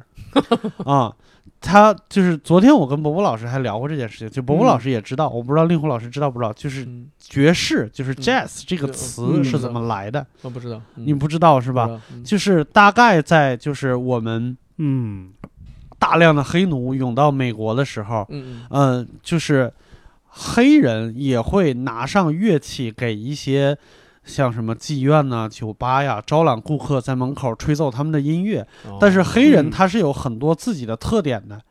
就是他比如说他对呃节奏特别敏感，嗯然后也也有也有口音，然后英语不是特别好什么之类的，就是这种，就是第一批来美国的人，嗯嗯，然后所以他们我就我会大唐也有叫胡勇我们啊胡勇，对他们会、嗯他们会被就是把把衣服扒了他们的，然后嗯就站在门口给他们就是表演音乐来那个来来招揽顾客， 嗯然后由于那是个新兴事物，很多顾客就会来，就说说他们演奏的这个是什么。一些负责任或者有良心的白人老板呢，就直接会跟他们解释一下，这是一些非洲的本土音乐，但是嗯用现代的乐器给演出来了。但是，一大部分的白人老板就直接就一个词儿就过去了，叫 JKS，哦，嗯明白就了是呃，就嘟的意思，嗯 就是哔的意思，明白了就是傻瓜，大概是这、嗯这个意思。嗯，但是他们过了一段时间呢，又觉得就是直接叫他 JKS 是不是有点儿就不太太好了，嗯对不太好，就是可能就嗯觉得、就觉得有点儿不合适，嗯他们就会在墙上就是把那个 JKS 的那个 Jack 去掉，嗯叫 Jazz、嗯就 J A S S。啊但是嗯种族歧视的人还是在，他们就会发现这个字儿啊，嗯经常会被人把那个 J 抠 掉，嗯直接就变成 S，嗯那就又变成了一句侮辱的话。对嗯那这个时候老板就没办法了，那索性嗯我就贴我就不贴 jazz 了，对我贴 jazz 就是后边两个 z，这我给你换两个字母，这样你发抠掉什音么它也不是什么坏词儿啊嗯啊，这是这个 jazz 这个词儿的由来哎，你说这个想起嗯那个 Rich House 有一首歌，啊嗯叫《Hit the Road》，Hit the Road 的 Jack，啊很多人以为是上路吧，杰克，嗯嗯，嗯其实 Jack 可能就是那个 JKS 的缩写，对哦意思就是滚蛋吧，啊，就这意思。啊哦，对对对对，傻我逼也快我也滚，插一个知识点啊，嗯，嗯嗯就是在这个《 长安十二时辰》里面出现了一个非常当红的黑人明星，嗯什啊么汉苏啊对，啊，演过很多那个像那个那个《速度与激情》啊什么的大嗯反派。嗯呃，嗯他是一个男模出身，又高又壮。嗯嗯历史上真实的唐代的黑人呢，奴隶呢叫昆仑奴，嗯嗯昆仑奴基本来自于南亚，嗯嗯，所以在史书里的昆仑奴呢都是瘦小干枯的。嗯哼马伯哦，马伯庸笔下的这位唐代地下城的老板也是瘦小干枯的。嗯，我没想到去请了杰玛汉苏来演，那么大牌儿，这个我还他又专那么门高大专门啊查过，对，嗯就就是在当时，大部分的昆仑奴都是南亚人，南亚就是我们看肤色稍深，对，其实就是你你不是现在这纯个种黑肤人色， 啊，不不不是，人 家人家比我强。对对 对他是讲到昆仑奴的时候，嗯会说他们就是潜水都特别厉害，对，因为都但来自但海岛是但是我我查了一下，就是是有少数的纯正的纯黑种人，非洲黑人，嗯对来来这边是波斯人带过来的，对嗯有，但是马伯庸写原著里他特意写了瘦嗯小瘦小干枯，对对对对，嗯是嗯就是我也特别纳闷儿，怎么突然间出来了一个黑人，我而就且还是那么当红的，我没想到请到他了。对，而且连配音都很厉害，是吧？好，对您继哎续讲音乐史。嗯哎，说回来了，嗯就是他们在就是看到了这个故事以后，才发现原来就是爵士这么大名鼎鼎的一个东西，嗯它的发源地是红灯区，嗯，红灯区嗯文化。然后这这又跟脱口秀一样了。 对，其实是这样一样的，的就是嗯你你你你二战以后，嗯然后到七十年代之前，爵士作为一个就是特别平民、特别呃怎么说特别便嗯宜的一种音乐。我们的单口就是给人家串场用的，没错，嗯没错就是在酒吧里边给人串场、给人主持用的。嗯，对对， 这其实是这样的。其实不要嗯小看这个过去的风月场所，对，很多文艺都是从他这儿发源，是，因为那帮老臭老爷们儿，他就愿意在那地方掏钱呀、啊。嗯对，包括宋词，对吧？哎，是嗯是是，这点听了，嗯，对，游泳所以嗯所以他们可能就开始觉得，就这件事情对能让一些人把对对这个东西的观感直接给改了。因为说实话，爵士乐到我们中国听的人确实不多，嗯，突然间就变成了一个特别高雅、特别高大上的一个东西。嗯嗯，然后就是接触的人也很少。但是如果你你想，国外的人他是怎么说？就是从小就在听这种音乐，他们对这些东西其实比较门儿清，或者是哪哪怕不门儿清，也是伴随他们成长的，嗯所以他们会有很高的音乐素养。但是在这边呢，就是因为我们觉得它高大上，或者是嗯听的人很小，我听不懂或者这那的，嗯，会导致他听的人越来越少。神话他了，啊、神化它是了。那这里边儿有一个工作，就是我们如果能了解它的来龙去脉的话，哦，那我可听明白了，嗯，这就是音乐界的披萨是吧？对，差不 多是这意差不思，多意思，差不多是汉，堡，就嗯嗯，中国人觉得特好，对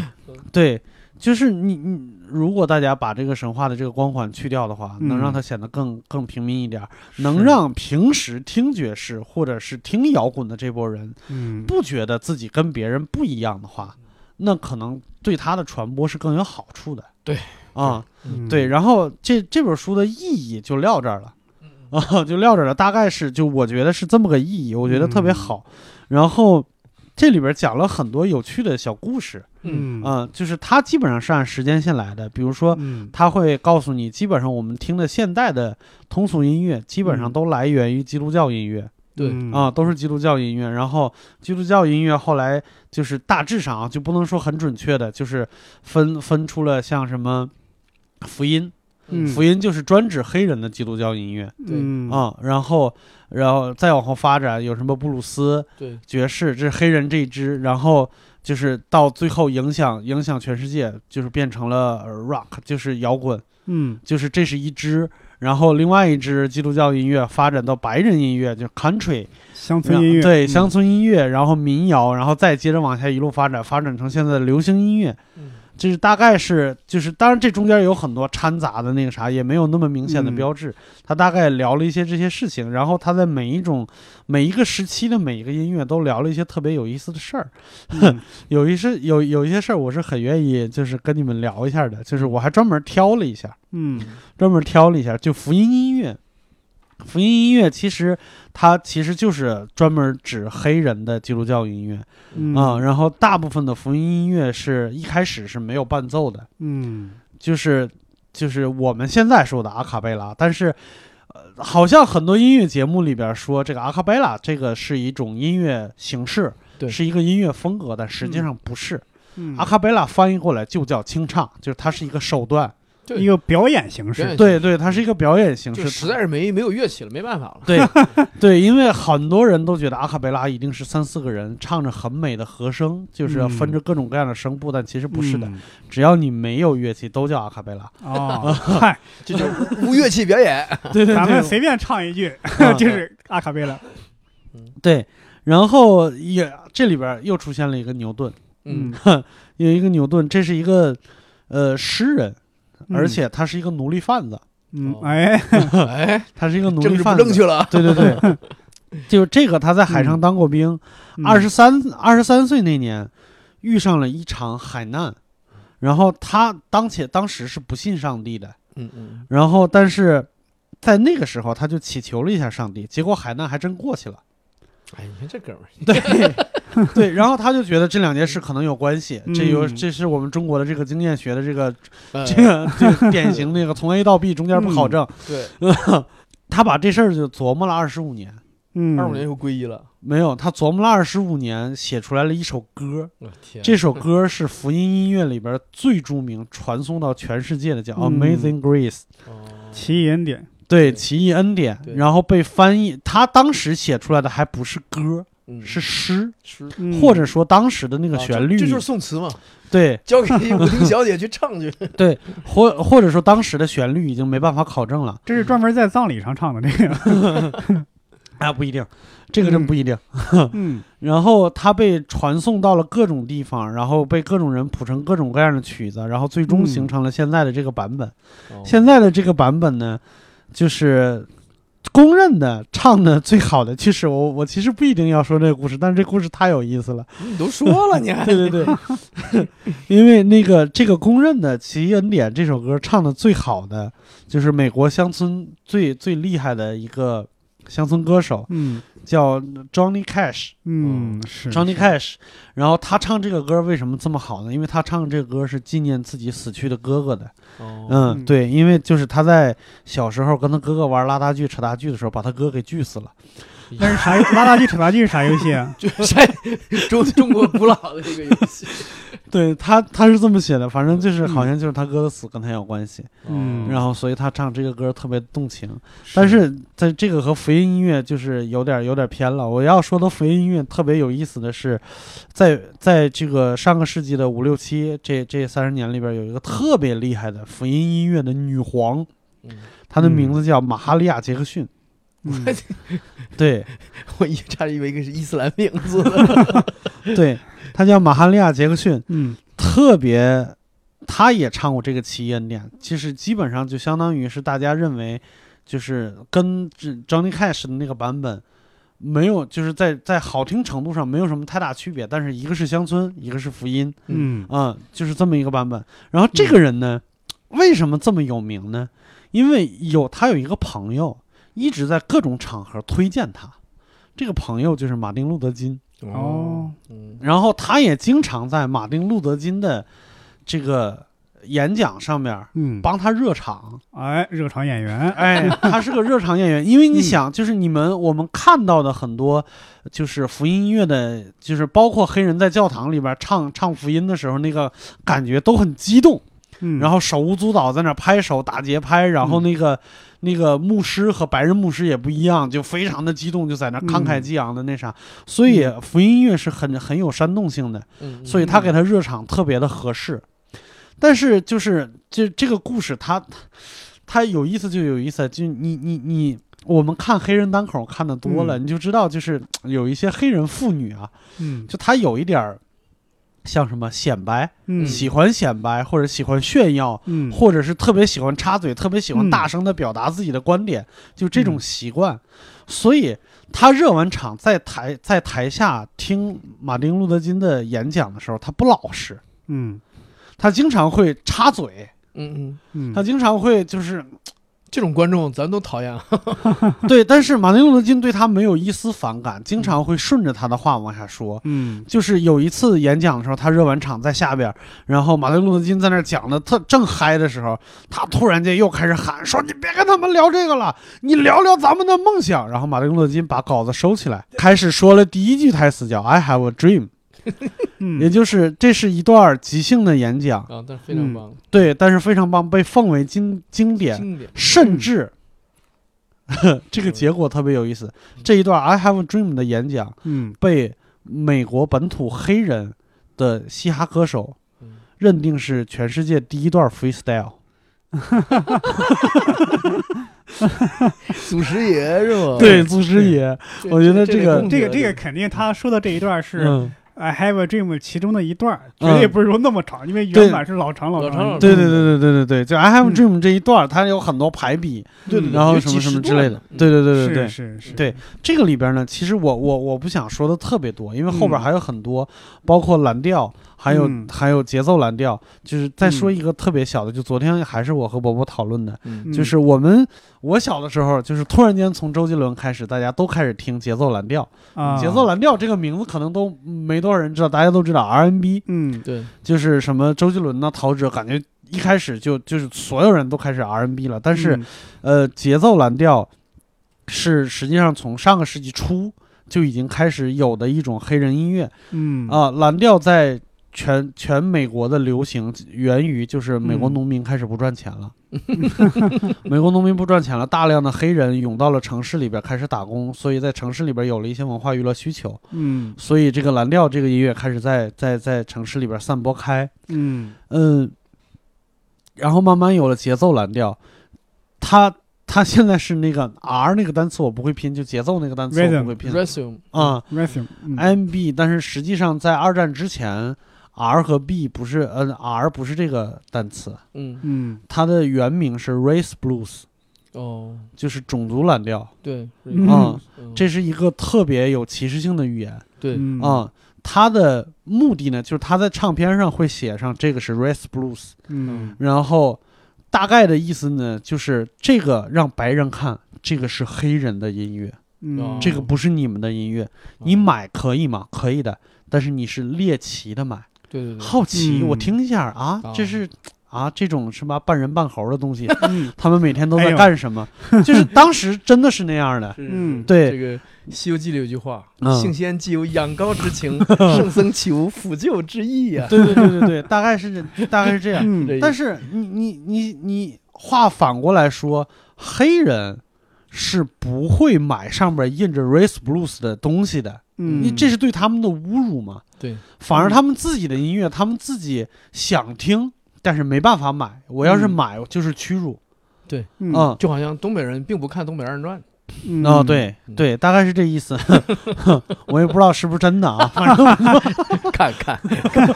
挺爱我看妈，我也不知道什么是哎宁舍一顿饭，不是挺爱看，挺爱看。啊，对，但是这个事情在什么时候有了转机呢？就是第二次嗯世界大战之后，嗯呃呃，第一次和第二次世界大战之后。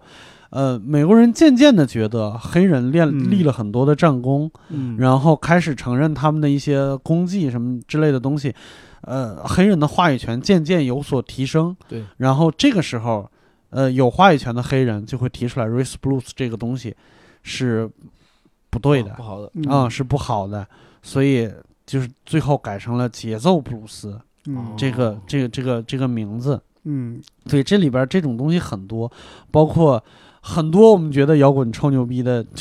我们摇滚乐迷自己觉得自己臭牛逼的那个感觉，就是我们心怀天下、家国什么之类的，嗯，然后关注那啥。但是真正的摇滚乐其实早就已经死了，就是对随着嬉皮文化的过去，就已经其嗯实已经过去了。我们现在的不过是。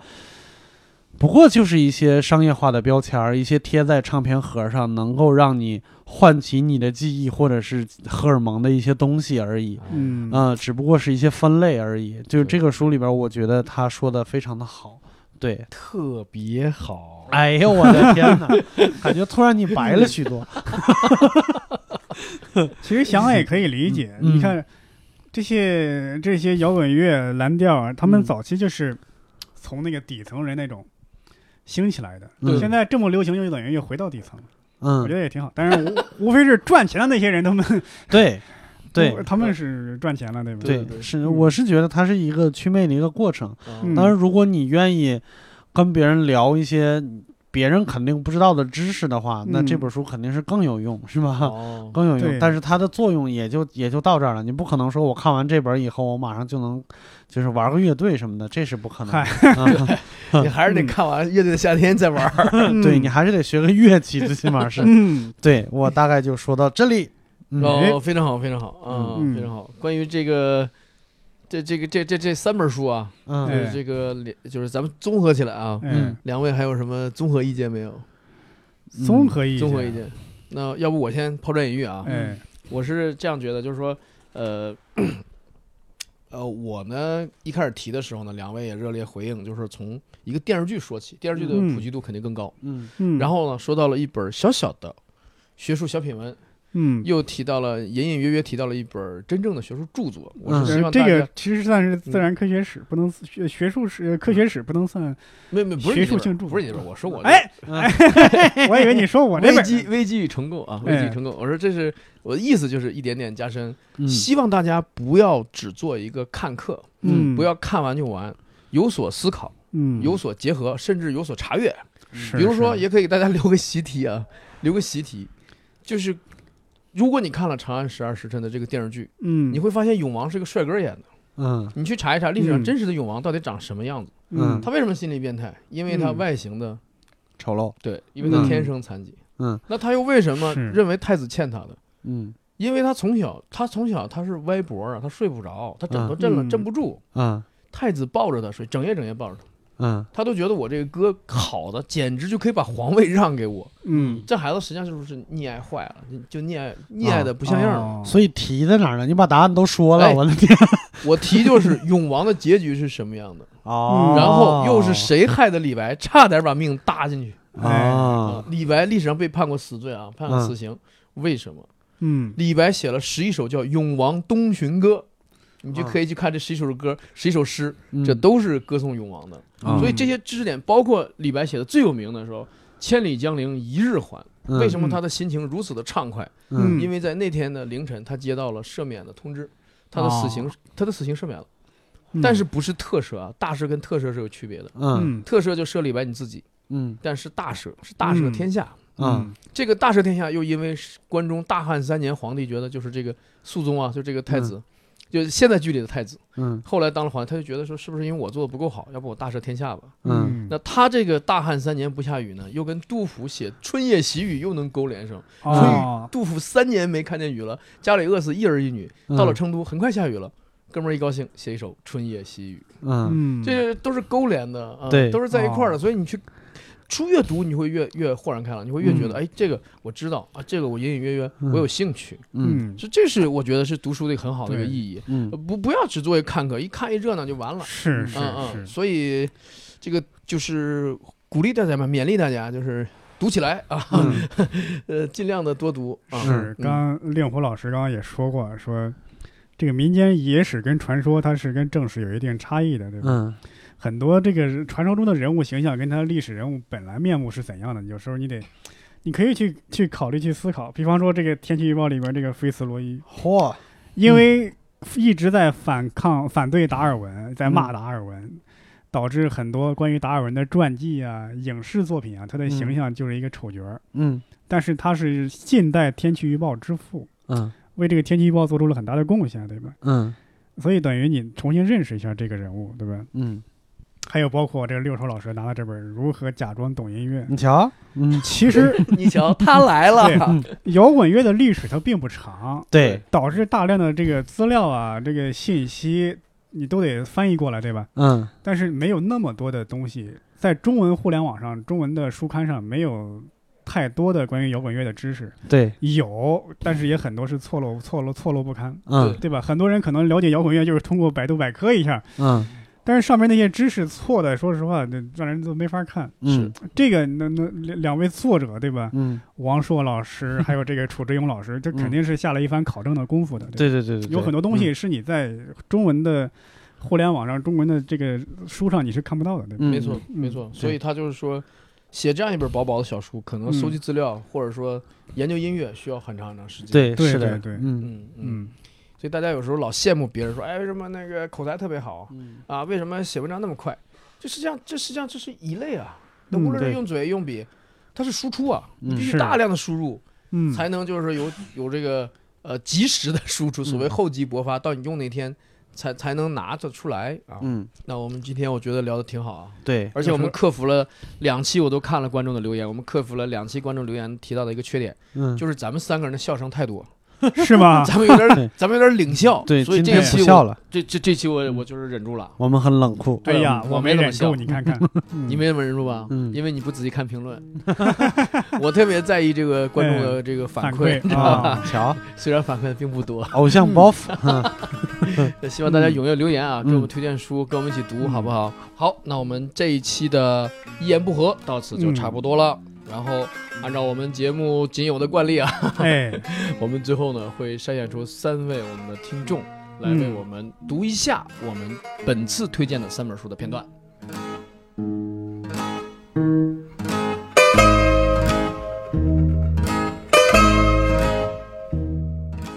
大家好，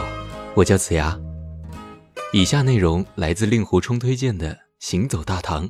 唐代的粉丝章节。白居易《语言九书》是中国文学批评史上有名的文字，他在中国粉丝史上的地位似乎还没有得到充分的认识。此书作于他被贬江州后不久，满肚子委屈只能向好基友元稹倾诉，因为私人书信无所拘忌。他从自己出生六七个月时，乳母暴怒于书评下有指无字，知字是仆者。仆虽口未能言，心已漠视，开始自我表扬，一路夸许自己的成就，列举亲友所告礼部贡举进士和吏部全选人等，都以自己的师傅判策作为准地。用现在的话说呢，就是高考和国家公务员标准作文。再说到长安，有军头高侠玉，玉品昌妓，有记夸口说：“我诵得白学士《长恨歌》，岂同他记载？”因此身价徒增。又引元稹来信说，到了偏僻的通州，见江管柱间有题仆诗者，自己南行经过随州，见到别人聚会，朱季见他来，指点而传语：“此是秦中吟《长恨歌》主耳。”最后做一小节：自长安抵江西三四千里，凡乡校、佛寺、逆旅、行舟之中，往往有题仆诗者，士庶、僧徒、双妇、处女之口，每每有咏仆诗者。也就是说，自己的粉丝遍天下，作品遍全国，居然为了鸡毛蒜皮的小事儿贬官，太伤自尊了。写到这里，白居易忽然也感觉到自己庸俗的过分了，忙作解释：前辈如李杜者，亦未能忘情于其间。李杜可以，我为何不可以？话是不假。李白、杜甫虽然自视很高，遇到表扬自己的来诗，也喜欢放一个活页夹保存起来，但二人绝没有引援妓女的话，说自己的诗如何如何好啊。所幸大唐妓院都合法经营，不然还不加一条污蔑先皇、传播黄段的罪名。李白、杜甫那会儿确实围了许多粉丝，有几位还留下了事迹和作品。最疯狂的是任华，真是个敢爱敢恨的主。据说他秉性耿介正直，傲岸不羁，敢于指责公卿。唐直眼里保存他好几封给大官儿的信，都火气很大，反复说：“我恳求你，是我看得起你，是将名垂青史的机会给你，办不办请便。”只是谁求谁呀、但对心悦诚服的大诗人则激进追赶，怕落人后。天宝初，他听说李白在长安，一路赶去，偏偏李白赐经还山，到江东访道去了。再追到江东，仍未遇，于是作《长歌》《杂言记》李白遥寄。先说最初的印象，我闻当今有李白，大鹏赋，鸿游文，知长卿，笑子云。然后点赞最喜欢的诗歌，登庐山，观瀑布，海风吹不断，江月照还明。余爱此两句：登天台，望渤海，云垂大鹏飞，山鸦俱敖背。斯言亦好哉。就此来说，他的眼光还不错。然后说自己追星的经历，中间闻道在长安，急于立旨，君以江东访元丹。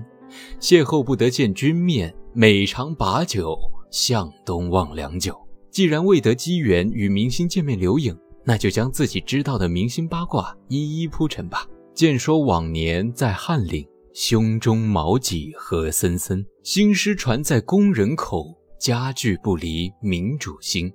身骑天马多义气，目送飞鸿对豪贵。承恩照入凡几回，待世归来仍半醉。数十年为客，未曾一日低颜色。八咏楼中袒覆眠，五侯门下无新意。其实李白供奉翰林混得并不好，最多就是贵妃出狱、龙颜大悦的时候写点“一枝红艳露凝香”之类的小曲儿。传闻则风光无限。既然杜甫听到“天子呼来不上船”，那么任华传点小道又何妨呢？诗的最后，任华说明自己追星的用意：“今朝呼吁东非议，寄此一张表兄意。倘能报我一片言，但访任华有人识。”请你给我回一首诗，写一段话，有签名的照片儿当然更好。以后我可以到处显摆。这位朋友啊，已经达到了当代粉丝的所有素质。更坦率的还有两句话：“任生之有君，君还之有任生味。”我知道你，你曾知道我吗？真是说出了古今中外粉丝的最大痛苦和遗憾了。任华存诗仅三首，另外两首写杜甫和怀素，激情依旧，向往如故。三人正是唐末裴说列举的杜甫、李白与怀素，文心、酒心、草书心，说明呢任华眼光不错，但三人反应如何，则时有缺载，不得而知。唐诗纪事存高适一诗赠任华：“丈夫结交须结平，平者结交交是亲。世人不解结交者，唯重黄金不重人。黄金虽多有尽时，结交易成无结期。君不见管仲与刨书，至今留名名不移。不知是否任华也有失敬业，高赠师则讲了一通朋友结交的大道理。其实呢，明星也是人，也有生计困难和心情不爽。粉丝有钱有权，则给一些周济；有情有闲，则陪着逛逛街市，聊聊心情，也可以得到成功。唐代最成功的粉丝是魏万，他是聊城人，隐居王屋山，自号王屋山人。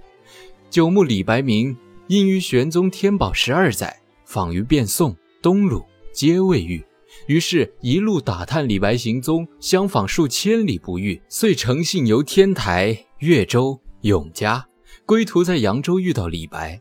他的性格、经历、眼界显然是李白喜欢的，于是相约共过金陵。临要分别了，李白写长诗送王屋山人魏万还王屋送行，有序说明：每此公爱其好古，独往勿表。赞赏他访我三千里的真诚，隶属谓之才华与经历，以及相见后之莫逆之情。最后说“黄河若不断，白首长相思”，可以成为一辈子的朋友。更不可思议者，李白居然将自己诗稿的编辑权授予魏，魏也不如所托，编成《李翰林集》两卷，作序一传。李白与魏万的故事，值得今日之追星者回味一下吧。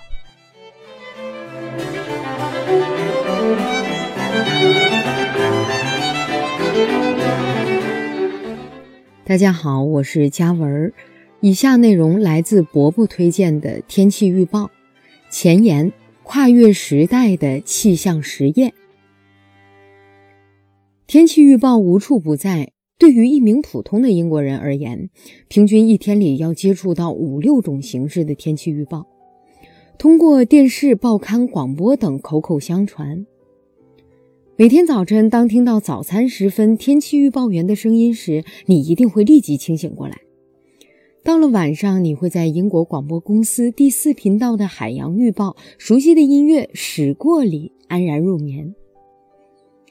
不论通过何种媒介，天气预报都已经成为了现代生活当中一个不可或缺的组成部分。人们总能随时得知那变化多端的天气又将向什么方向演变。而天气预报员们呢，总是穿着简洁而干练的服装，他们的眼睛炯炯有神。一旦有恶劣天气来临时，他们的话语中总是充满了关怀和同情。得体的措辞、干练的西服、优雅的举止，以及对气象预警的巧妙传达，这些会让观众认为他们是古典主义的典范。然而，事实可是并非如此。这些天气预报员们其实是19世纪最大胆的科学实验的产物之一。这样说似乎会让人感到很奇怪，因为人们很难去想象，在天气预报还没有出现的时代会是怎样的情形。例如，1703年11月24号的下午，置身于风和日丽天气之下的人们不曾想到，英国有史以来最剧烈的大风暴正在狼奔鼠突般的朝英国的西海岸涌来。人们对于汹涌而至的风暴毫无防备，最后，大风刮落了教堂屋顶的铅制窗框，风车飞速旋转，以致最终像巨大的转轮烟花一样燃烧起来。牛羊被刮得四散奔逃，哈尔威治港的船只被吹得横跨英国北部海域，一路飘到了瑞典。还有大量船只被吹上了古德温暗沙，预计有两千多艘船被海浪吞没。虽然没有最终明确的伤亡记载，但事后人们预计，在短短的几个小时里，约有一万人因这场风暴遇难。在丹尼尔·迪福看来，这次大风暴造成的危害远远超过了英国伦敦的大火灾。迪福知道新的风暴会随时降临。又过了一百五十多年，也就是到了十九世纪六十年代，最早的风暴预警和天气预报才开始出现。在时间上的这种延迟，恰恰反映出了问题的复杂性，在对天气现象的解读和协调反应上存在巨大难度。而要想完全实现这一雄心壮志，将是对1800到1870年那段时期人力和物力的严峻考验。这群人的背景各异，有航海家、画家、化学家、发明家、天文学家、水稻测量专家、商人、数学家和冒险家等。他们创立了基础理论，发明了实验仪器，建立起观测网，并说服政府部门。让他们意识到有义务去采取措施来保护民众。本书就是对这一段长达七十余年奋斗历史的记录。书中探讨了他们是如何为现代气象学打下根基，并赋予我们窥见未来天气的能力。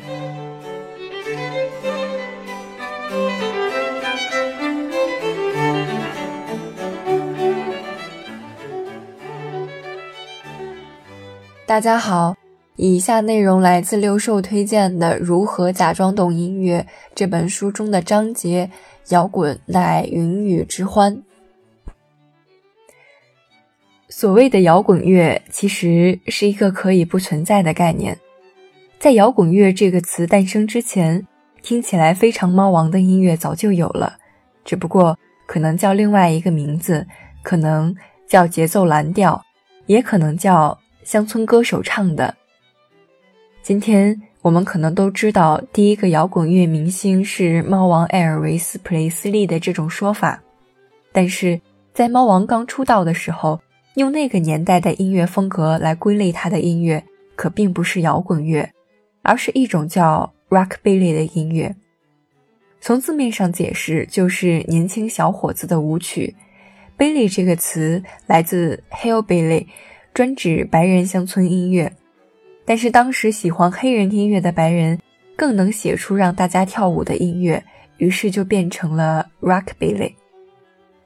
猫王在这种音乐中加入了新的舞台范儿，他的标志性舞台动作在那个年代是被看作具有性暗示的，于是，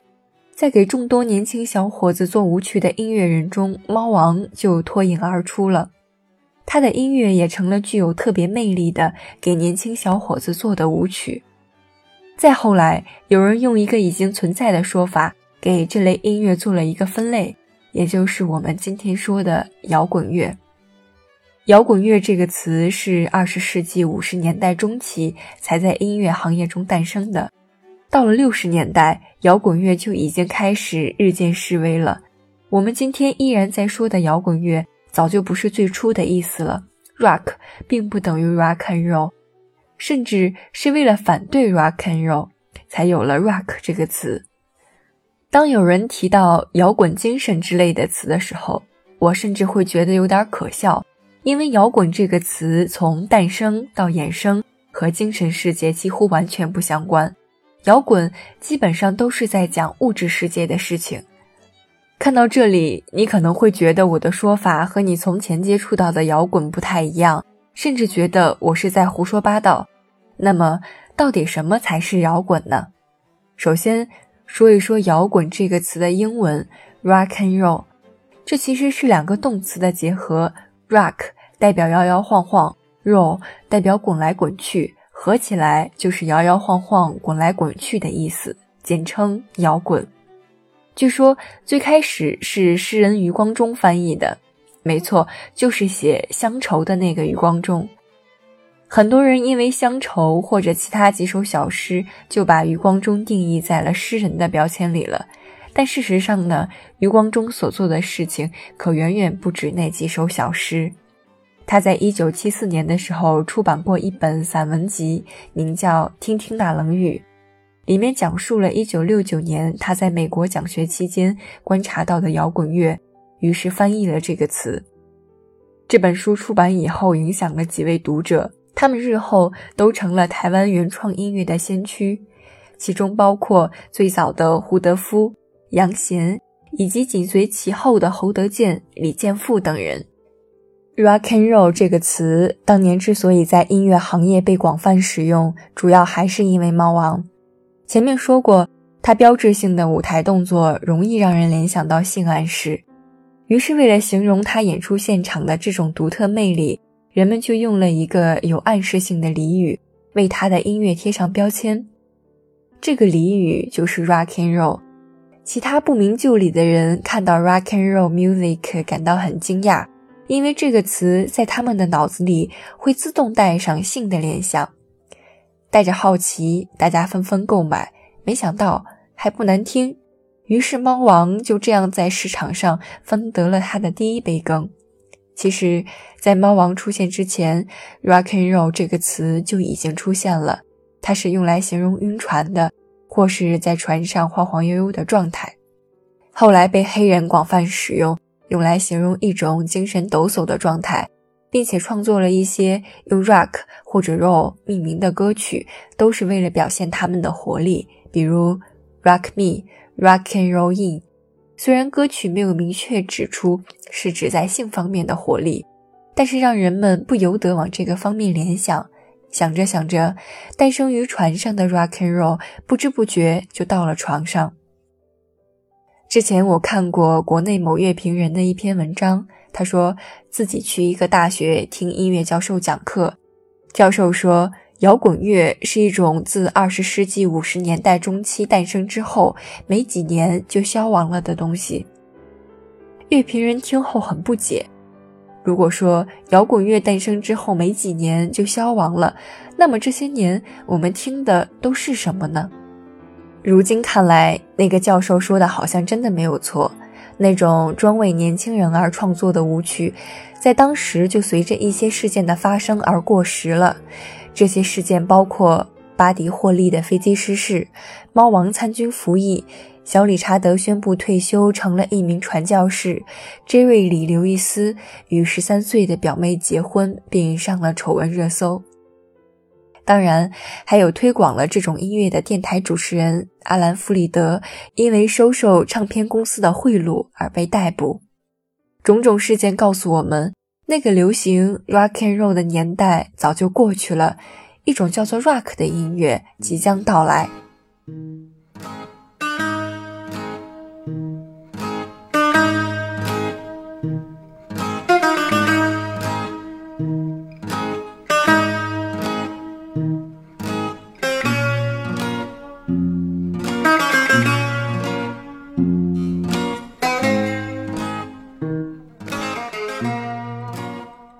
感谢大家收听这一期的《一言不合》，欢迎转发、订阅我们的节目。希望在线下看我们演出的，可以关注我们的公号或者微博“单立人喜剧”。希望了解更多电台外故事的，可以关注我们的电台微博“一言不合 FM”。